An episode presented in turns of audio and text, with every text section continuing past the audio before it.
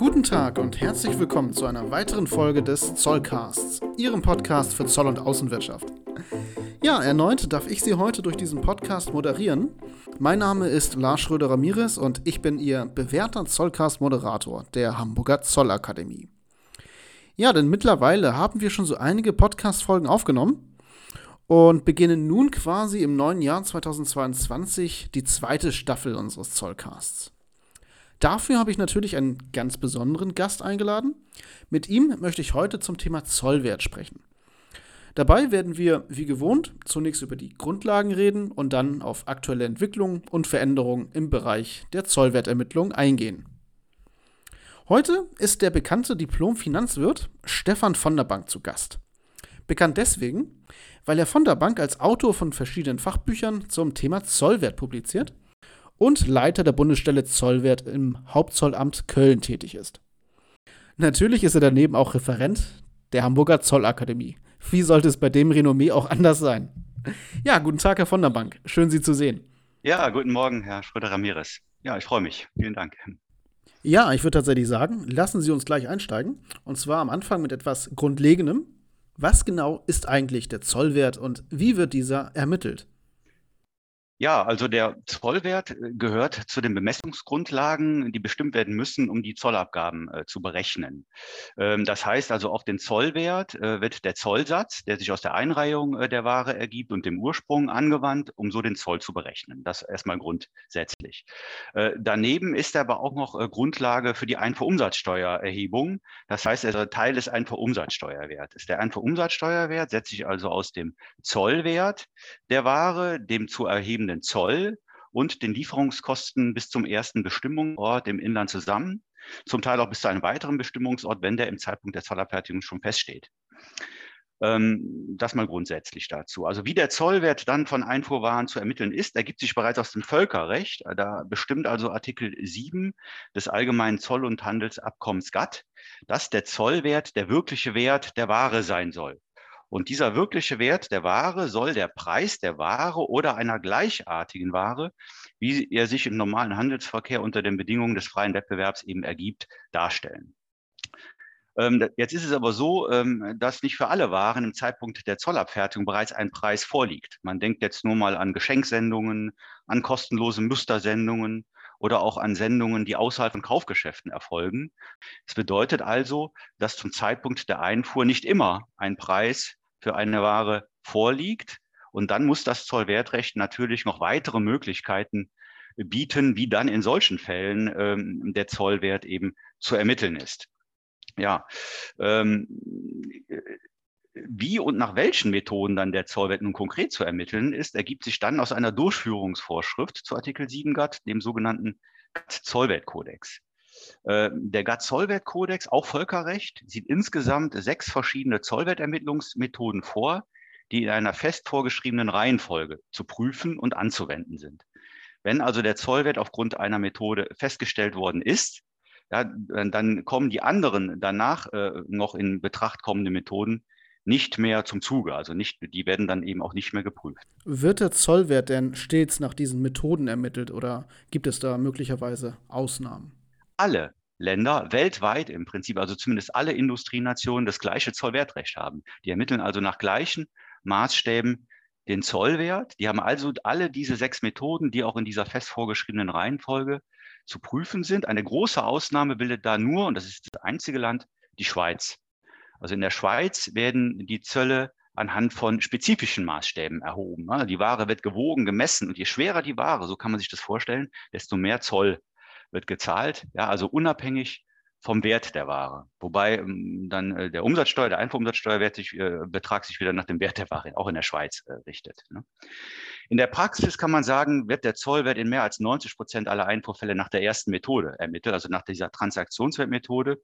Und dann bildet der Kaufpreis die Grundlage für den Zollwert. Ne? Allerdings sind diesem Kaufpreis unter Umständen dann noch weitere Kosten und Werte hinzuzurechnen. Wenn diese also nicht im Preis enthalten sind. Man nenne jetzt nur mal äh, Werkzeugkosten, Entwicklungskosten, Lizenzgebühren und so weiter. Andererseits können im Preis natürlich auch Kosten enthalten sein, die eigentlich nicht in einen Zollwert reingehören, wie zum Beispiel innereuropäische Beförderungskosten. Die können dann auf Antrag des Anmelders abgezogen werden. Also so ist eigentlich das Grundprinzip äh, der Zollwertermittlung.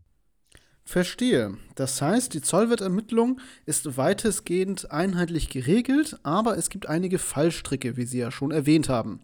Das führt mich natürlich zu der Frage, welche Schwierigkeiten treten bei der Zollwertermittlung denn am häufigsten auf? Und was empfehlen Sie, um eine möglichst korrekte Anwendung sicherzustellen?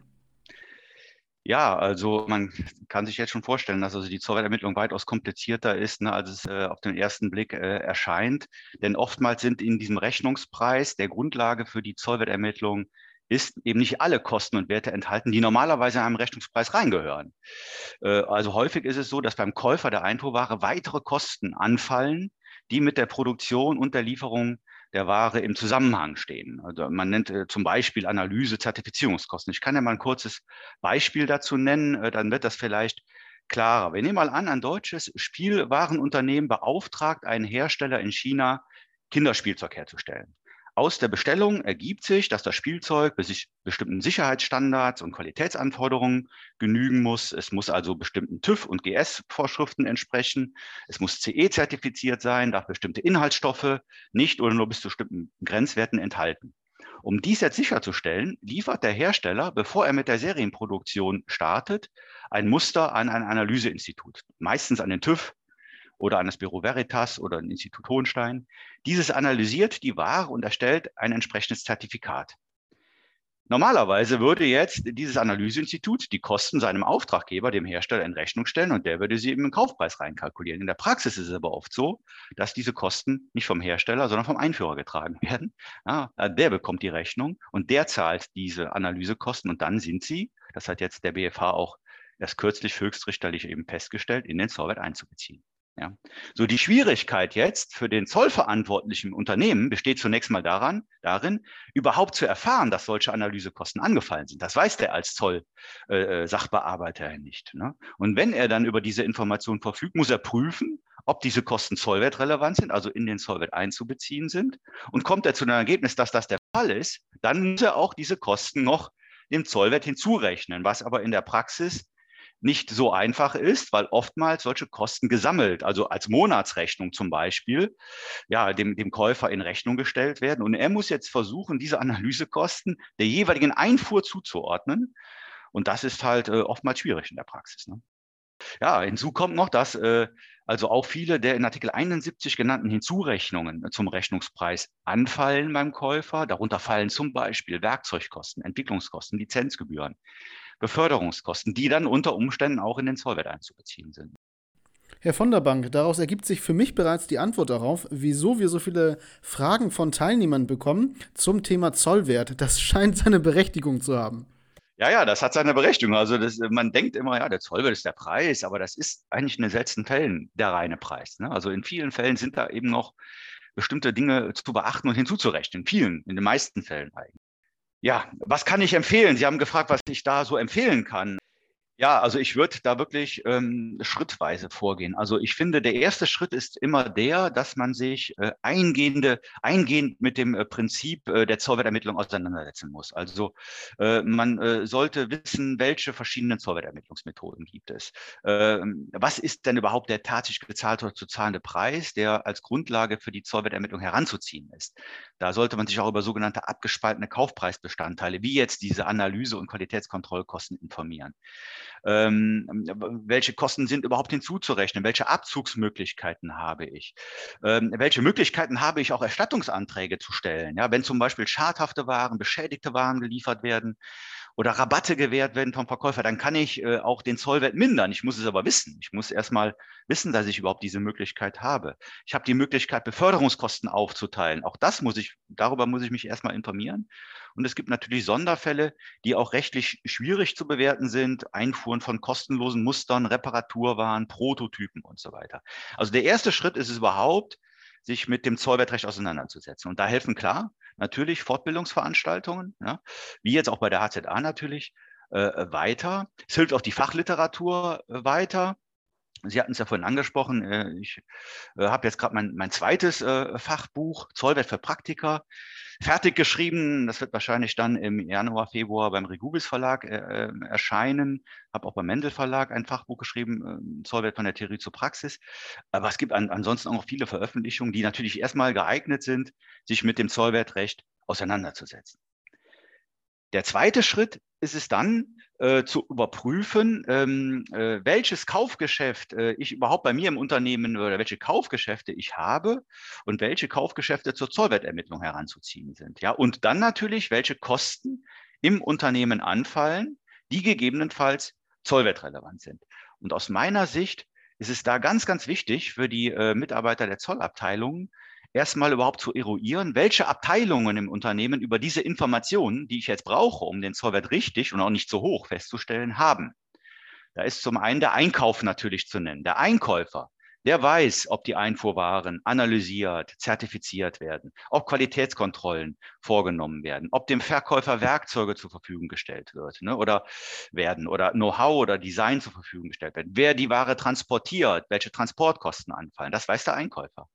Die Steuerabteilung weiß wiederum im Konzern, wie das Verrechnungspreismodell ähm, im Konzern aussieht, äh, welche Verrechnungspreismethoden angewandt werden. Die Rechtsabteilung kennt alle Lizenzverträge. Ja. Die Entwicklungsabteilung weiß, äh, wer die Waren entwickelt hat, welche Entwicklungskosten angefallen sind. Der Wareneingang der weiß, welche Waren beschädigt waren, schadhaft waren, ob Mengenabweichungen vorgelegen haben oder Verluste äh, eingetreten sind. Und die Finanzabteilung weiß, welche Preise sind gebucht worden, äh, sind äh, Preisanpassungen vorgenommen worden, sind Rabatte, äh, Boni, sind Gutschriften über Rabatte und Boni erstellt worden. Also man sieht, dass eine Vielzahl von Abteilungen über Informationen verfügen, die auch für die Zollabteilung eben ganz wichtig sind, äh, auch um den Zollwert eben optimal, also nicht zu hoch, ja, aber auch nicht zu niedrig natürlich festzustellen. So, und wenn ich jetzt weiß, äh, dass da entsprechende, das ist ja der nächste Schritt jetzt, entsprechende Kosten angefallen sind, dann muss ich natürlich prüfen, ob diese Kosten zollwertrelevant sind oder nicht. Ich muss mich mit dem Verrechnungspreismodell des Unternehmens auseinandersetzen und kann mir genauso gut Gedanken darüber machen, ob ich die Möglichkeit habe, eben Erstattungsanträge zu stellen. Ja. Und wenn ich dann zum Ergebnis komme, das wäre dann der letzte Schritt, dass eben bestimmte Kosten und Werte zollwertrelevant sind, dann muss ich noch die Höhe ja, der in den Zollwert einzubeziehenden Kosten und Werte ermitteln, was oftmals kompliziert ist, ne, weil es ist schwierig, äh, Entwicklungskosten einer Einfuhr zuzuordnen ne, oder Lizenzgebühren, die erst viel später oftmals entrichtet werden auf der Grundlage von Verkaufspreisen nach der Einfuhr. Da hilft dann meistens nur, äh, hilft es nur weiter, äh, Zuschlagsätze zu berechnen, Abschlagssätze zu berechnen. Und da empfehle ich dann auch wirklich mit dem Hauptzollamt äh, entsprechende Vereinbarungen abzuschließen. Da gibt es Vereinfachungsmöglichkeiten, dass man eben diese Zuschlagsätze festschreibt und dass im Nachhinein dann äh, diese Zollwerte auch nicht mehr eben geändert werden müssen. Ja. ja, vielen Dank, Herr von der Bank. Das waren definitiv sehr praxisnahe Tipps, wie ich meine. Besonders der Kontakt zu den Hauptzollämtern ist ein immens wichtiger Schritt. Das bekommen wir in der HZA auch des Öfteren mit, dass viele Teilnehmer, die uns besuchen, äh, Scheu haben, bei den Hauptzollämtern anzufragen, äh, diese zu kontaktieren. Dabei ist das doch eins der wichtigsten Schritte tatsächlich für Unternehmen im Außenhandel. Kommen wir zur nächsten Frage. In den letzten Jahren hat sich etwas abgezeichnet, was bereits von vielen, unter anderem auch von Ihnen, vorhergesagt wurde nämlich dass einige neu in den UZK aufgenommene Vorschriften in der Praxis zu Schwierigkeiten bzw. zu Unklarheiten führen. Insbesondere bei der Ermittlung des maßgebenden Kaufgeschäfts, was für die Zollwertermittlung ja notwendig ist. Das Thema Lizenzgebühren führt ebenfalls zu einigem Kopfzerbrechen. Was genau aber sind hier die Probleme und welche Lösungen gibt es? Ja, ich habe äh, gerade diese beiden Themen äh, schon in meinem ersten Podcast für die HZA, ist jetzt, wir haben es gerade mal überlegt, ne, so ungefähr, ungefähr fünf Jahre her, äh, angesprochen. Das war kurz vor Einführung des UZK. Äh, und es hat sich jetzt, also fünf Jahre später, wirklich herausgestellt, dass genau diese Probleme immer noch äh, vorherrschen. Ja. Also beginnen wir vielleicht mal mit dem Thema maßgebendes Kaufgeschäft. Es ist halt in der Praxis oftmals so, äh, dass zum Zeitpunkt der Verzollung bereits mehrere Kaufgeschäfte vorliegen, damit natürlich auch mehrere Preise. Und jetzt muss man entscheiden, welches dieser Kaufgeschäfte oder welches dieser, welcher dieser Preise zur Zollwertermittlung heranzuziehen ist. Ja. So, und äh, jetzt sagt Artikel 128 UZKIA, das ist jetzt hier diese ganz schlimme Vorschrift, wie ich finde, die also total missverständlich ist, dass zur Zollwertermittlung eben der äh, Transaktionswert, also der Preis heranzuziehen ist, der ein Kaufgeschäft betrifft, welches unmittelbar vor dem Verbringen der Waren in das Zollgebiet der Union erfolgt ist.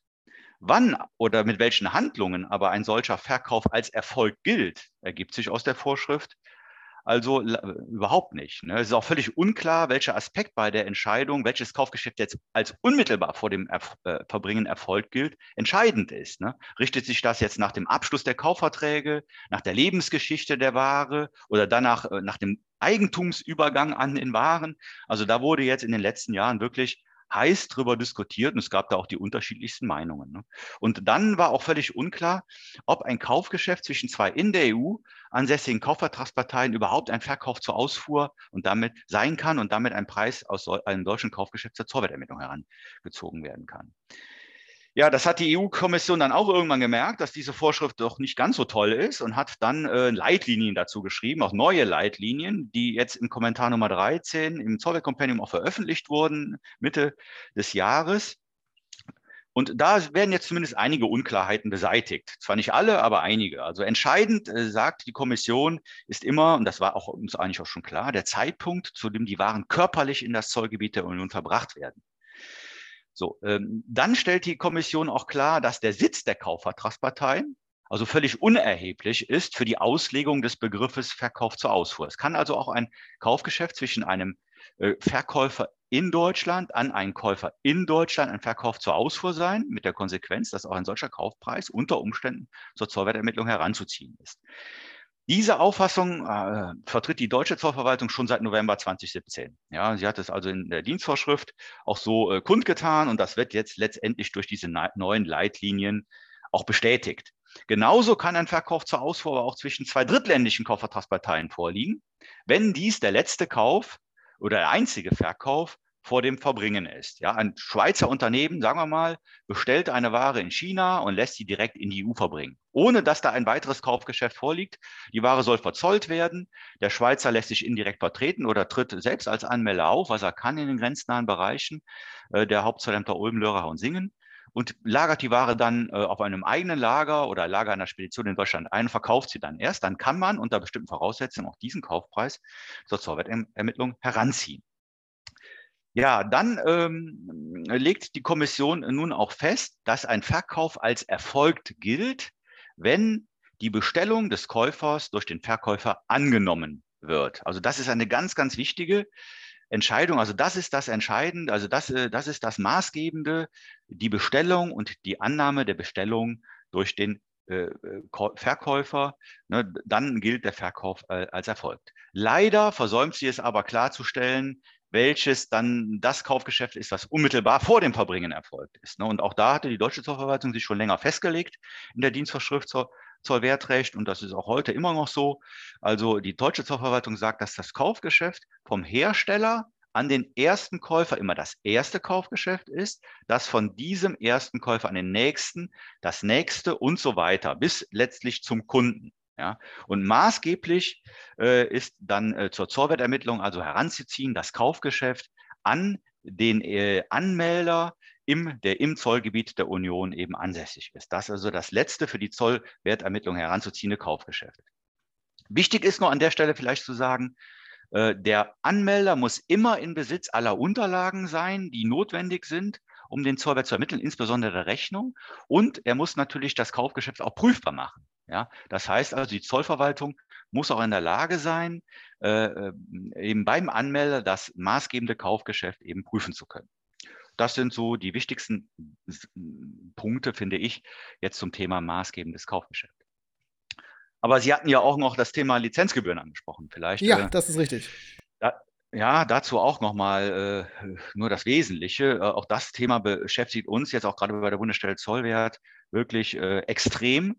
Es ist eben so, dass Artikel, nach Artikel 71 Absatz 1 Buchstabe C Lizenzgebühren nun dann in den Zollwert einzubeziehen sind, wenn sich diese Lizenzgebühren auf, den, äh, auf die eingeführten Waren beziehen und nach den Bedingungen des Kaufgeschäftes entrichtet werden. Nach altem Recht, also vor UZK, ähm, ähm, das haben auch die Gerichte so gesehen, ähm, wurde das also so ausgelegt, dass eine Bedingung nur dann vorliegt, wenn der Verkäufer der Einfuhrware die Zahlung der Lizenzgebühr vom Käufer verlangt. So, ähm, das war, ähm, wenn, der, wenn der Verkäufer jetzt gleichzeitig der Lizenzgeber war oder mit dem Lizenzgeber verbunden war, war das immer der Fall. Ja? Aber in vielen, in den meisten Fällen ist der Lizenzgeber nicht mit dem Hersteller der Einfuhrware verbunden, gerade wenn es auch um Marken- oder Urheberrechte geht. Ja? Und in diesen Fällen äh, war dann nach altem Recht, waren die Lizenzgebühren nicht in den Zollwert einzubeziehen. So, das war anscheinend der EU-Kommission ein Dorn im Auge. Ja, und daher hat man dann die Vorschrift geändert oder eine neue Vorschrift eben in den UZK aufgenommen. Das ist der Artikel 136 Absatz 4 Buchstabe C UZK, der eben definiert, wann eine Lizenzgebühr als nach den Bedingungen des Kaufgeschäftes entrichtet gilt. Und da steht eben drin, dass das der Fall ist, wenn die Waren ohne Zahlung der Lizenzgebühren nicht an den Käufer veräußert oder nicht von diesem erworben werden können. Was das aber jetzt bedeutet oder in welchen Fällen das der Fall ist, hat die Kommission nicht gesagt.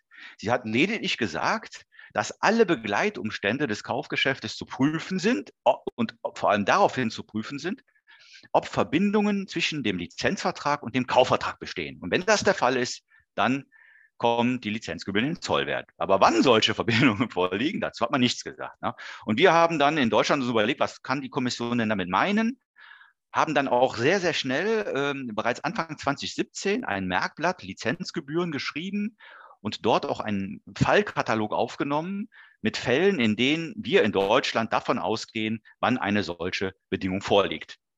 So, Jetzt ist es so, dass die Kommission äh, dann auch wohl gemerkt hat, äh, dass es hier zu Unklarheiten kommt in der Praxis. Und jetzt hat man also die Leitlinien auch zu diesem Artikel 136 äh, überarbeitet und hat jetzt auch drei Fallbeispiele in diese Leitlinien aufgenommen. Und letztlich muss man dazu sagen, stammen diese Leitlinien aus unserem Merkblatt. Ja? Ähm, und äh, da ist der erste Fall eigentlich der wichtigste Fall, den ich jetzt hier auch nur eigentlich mal ansprechen will, der, dass in manchen oder in vielen Fällen der Lizenzvertrag, der Lizenzgeber im Lizenzvertrag äh, den Lizenznehmer verpflichtet, mit dem Hersteller einen sogenannten Herstellervertrag abzuschließen, äh, wodurch sich der Hersteller verpflichtet, die lizenzpflichtigen Produkte ausschließlich an den Lizenznehmer zu liefern. Ja, und da sagen wir natürlich klar, damit stellt der Lizenzgeber sicher, dass er seine Lizenzgebühren erhält. Äh, und da liegt eine solche Verbindung vor. Und in solchen Fällen ist dann eben auch von einer solchen Bedingung auszugehen und die Lizenzgebühr in den Zollwert einzubeziehen. Das ist eigentlich jetzt so der für die Praxis wirklich äh, wichtigste Fall. Ja, damit können auch jetzt so die meisten Fälle in der Praxis gelöst werden. Jetzt ist natürlich spannend, mal abzuwarten, äh, ob das die Finanzgerichte dann auch so sehen werden. Müssen wir sagen, also zurzeit, aber bisher haben wir da noch kein Urteil dazu. Vielen Dank, Herr von der Bank, für Ihre Ausführungen bis hierher. Ein weiterer neuer Punkt im Zollwertrecht ist ja der Ort des Verbringens im Seeverkehr. Bei den derzeit sehr hohen Frachtraten wird diese Neuerung für einführende Unternehmen auch bestimmt immer bedeutender. Was genau hat es damit aber auf sich? Ja, also da sprechen Sie einen wirklich wichtigen Punkt an, eben gerade auch wegen der derzeitigen äh, Situation im, im, Containerverkehr. Also von vielen unbemerkt ähm, hat die EU-Kommission im UZK den Ort des Verbringens im Seeverkehr geändert. Nach altem Recht war das noch der Entladehafen oder der Umladehafen, wenn die Umladung ähm, von der Zollstelle des Umladehafens bescheinigt wurde. Jetzt im neuen Recht, im Artikel 137 Absatz 1 Buchstabe A UZK, ähm, ist der Ort des Verbringens so geregelt, dass dies der Hafen ist, in dem die Waren zuerst im Zollgebiet der Union eintreffen. Dies kann also im Vergleich zur alten Regelung wirklich für den Wirtschaftsbeteiligten zu einer deutlich, äh, deutlichen Verbesserung führen. Als Beispiel, nehmen wir mal ein Beispiel. Ein Automobilkonzern verbringt Fahrzeuge aus Japan per Schiff in die EU. Das Schiff äh, fährt durch den Indischen Ozean, den Suezkanal äh, und legt zunächst mal ähm, in Piräus an und entlädt dort Fahrzeuge für den südeuropäischen Markt. Anschließend fährt es dann auf einer üblichen Schifffahrtsroute unmittelbar nach Hamburg, um dort die für, den, für Nordeuropa bestimmten Fahrzeuge zu entladen. So. War bis zum 30. April 2016 Hamburg für die in Hamburg entladenen Waren noch Ort des Verbringens, also waren die kompletten Beförderungskosten in den Zollwert einzubeziehen, so sind dies ab, oder ist der Ort des Verbringens ab 1. Mai 2016, also ab UZK, Piräus, auch für die in Hamburg entladene Ware, weil in Piräus die Waren zuerst im Zollgebiet der Union eintreffen. Also das Ergebnis ist jetzt deutlich günstiger. Das bedeutet, dass also ein Drittel der Frachtkosten jetzt in diesem Beispiel eben als in der EU angefallen anzusehen sind, durch ein Drittel der Frachtkosten aus dem Zollwert ausdonnern kann oder nicht einbeziehen muss. Ja. Äh, wenn jetzt in meinem Beispiel zu, äh, beträgt die Entfernung jetzt aus, von Japan, nehmen wir mal an Fukuyama bis Piräus, äh, bei dieser Route, die ich gerade beschrieben habe, 8000, etwa 8200 Seemeilen ne, während das Schiff von Piräus bis Hamburg auf der kürzesten Route dann nochmal 3000 Seemeilen zurücklegt. Äh, ne? Und diese Seemeilen kann man sehr schön über eine Internetseite recherchieren. Da ist die Fundstelle eben htt https äh, backslash äh, äh, seadistances.org. Ähm, äh, da kann man also wunderbar Abgangshafen, Eingangs, äh, An Ankunftshafen eingeben und dann äh, errechnet diese Seite die Seemeilen. Ja. Jetzt ist es aber so, dass ich diese Aufteilung nur dann vornehmen kann, wenn zwei Voraussetzungen vorliegen. Die eine Voraussetzung ist die, dass also das Schiff nach dem Verlassen des Hafens in Piräus auf einer üblichen Beförderungsroute fahren muss und die zweite unmittelbar zum Bestimmungsort, also nach Hamburg. Wie das jetzt konkret zu verstehen ist, ergibt sich aus dem Zollwertrecht nicht, hat die Kommission überhaupt noch nichts zugesagt. Ich meine, das entscheidend ist, also das nicht entscheidend ist, wenn das Schiff unterwegs noch irgendwo anlandet, ob jetzt sogar in einem Drittland oder in, einem, in der EU, also in Bilbao, wenn diese Anlandung auf, einem üblichen, auf einer üblichen Schifffahrtsroute liegt. Ne? Also das Schiff darf keinen Umweg fahren. Wenn das der Fall wäre, wäre dann auch wirklich Hamburg wieder Ort des Verbringens. Aber wenn das nicht der Fall ist, habe ich also hier die Möglichkeit, wirklich diese Beförderungskosten aufzuteilen und einen Teil zumindest dann nicht mit in den Zollwert einzubeziehen. Ich kann aber nur dringend anraten, darüber Aufzeichnungen zu führen, also Aufzeichnungen darüber zu führen, welche Schifffahrtsrouten die Schiffe dann auch genommen haben, äh, damit ich dann später im Rahmen von Zollprüfungen da auch keine Probleme habe. Ein sehr guter Praxistipp. Vielen Dank dafür. Ja, das Interview hat bisher auch deutlich gemacht, dass die Auslegung von Zollwertvorschriften im UZK viele Beteiligten vor große Herausforderungen stellen. Das neue Zollwertkompendium und die Leitlinien der Europäischen Kommission zu den Artikeln 128 und 136 IA sind dabei wichtige Hilfsmittel. Aber natürlich wären verbindliche Zollwertauskünfte wohl umso erfreulicher. Meines Erachtens würde es der Rechtssicherheit entgegenkommen. Gibt es denn bereits Hinweise darauf, dass an verbindlichen Zollwertauskünften gearbeitet wird? Und wenn ja, was weiß man da schon konkret? Ja, das ist auch wirklich eine sehr interessante Frage, die Sie da stellen. Also ich weiß, ähm, dass an der Einführung von verbindlichen Zollwertauskünften in Brüssel gearbeitet wird. Und zwar steht da die EU äh, schon unter Druck, weil international viele Staaten bereits dieses Instrument haben. Man nennt jetzt nur mal die Australier, Chinesen, die Japaner, die Kanadier, die Amerikaner, Südkoreaner, die alle haben also schon dieses Instrument der verbindlichen äh, Zollwertauskunft. Ähm, daher hat die EU dann 2018 eine öffentliche Umfrage äh, gestartet an die Wirtschaft, aber auch an die Zollverwaltungen, wie denn das Bedürfnis nach Einführung äh, von verbindlichen Zollwertauskünften eben gesehen wird. Und dieses Ergebnis, das Ergebnis dieser Umfrage war völlig eindeutig. Also fast 90 Prozent der Befragten hatten also großes Interesse an der Einführung von verbindlichen Zollwertauskünften, ja, wobei äh, 70 Prozent in etwa äh, diese sogar für wesentlich und notwendig halten. Insbesondere also auch die Wirtschaftsverbände sprachen sich eindeutig für die Einführung äh, derartiger Auskünfte ein. Ja, und äh, als besondere Problemfelder gaben dann die Befragten vor allem die komplexen Geschäftsgestaltungen an, schwierige Rechtsvorschriften, die uneinheitliche Anwendung der Rechtsvorschriften in der EU. Ne? Ähm, und äh, Vorteile, Sie haben es gerade schon genannt, äh, äh, wurde von den Befragten also als Vorteile genannt, wurde die erhaltene Rechtssicherheit, Vermeiden von Rechtsstreitigkeiten, ja, und auch gleiche Wettbewerbsbedingungen. Ne? Und äh, als zentrale Elemente einer solchen Ein äh, Auskunft wurden vor allem die Themen Lizenzgebühren, ich habe sie gerade schon angesprochen, ne? Transferpreise und Beistellungen, ne? Werkzeug- und Entwicklungskosten genannt. Ja, und letztlich ist es so, dass also Artikel 35 UZK auch eine Grundlage dafür bietet, derartige verbindliche Zollwertauskünfte also einzuführen. Ähm, äh, die EU hat dann äh, sehr schnell nach diesem eindeutigen Umfrageergebnis eine Arbeitsgruppe äh, eingerichtet, die ab September 2018 an einer sogenannten Machbarkeitsstudie gearbeitet hat. Und diese Machbarkeitsstudie sieht also vier Handlungsalternativen vor. Einmal keine Einführung, die zweite Handlungsalternative, die schrittweise Einführung. Die dritte, die vollständige Einführung, also zu allen zollwertrechtlichen Themen inklusive Verrechnungspreise. Und die vierte Alternative, Einführung mit begrenztem Umfang ohne Verrechnungspreise. Wobei man dazu sagen muss, die EU ähm, präferiert hier schon die vollständige Einführung. Also man hat jetzt so verlautbaren hören, dass die Kommission also anstrebt, äh, ja, eine Einführung ab 2025 in etwa anstrebt. Das ist ja wenigstens mal ein konkretes Datum. Gut, wir wissen alle, wie das mit den Behörden und äh, zeitlichen Festlegungen ist. Ja. Da verschiebt sich gerne mal was, aber wenigstens man ja. hat was Konkretes mal gehört. Ja, vielen Dank, Herr von der Bank, für Ihre Ausführungen. Das war sehr, sehr spannend äh, für mich sowie für unsere Zuhörer, ganz bestimmt. Entsprechend würde ich jetzt aber gerne unsere Zollcast-Folge mit einer privateren Frage abschließen wollen.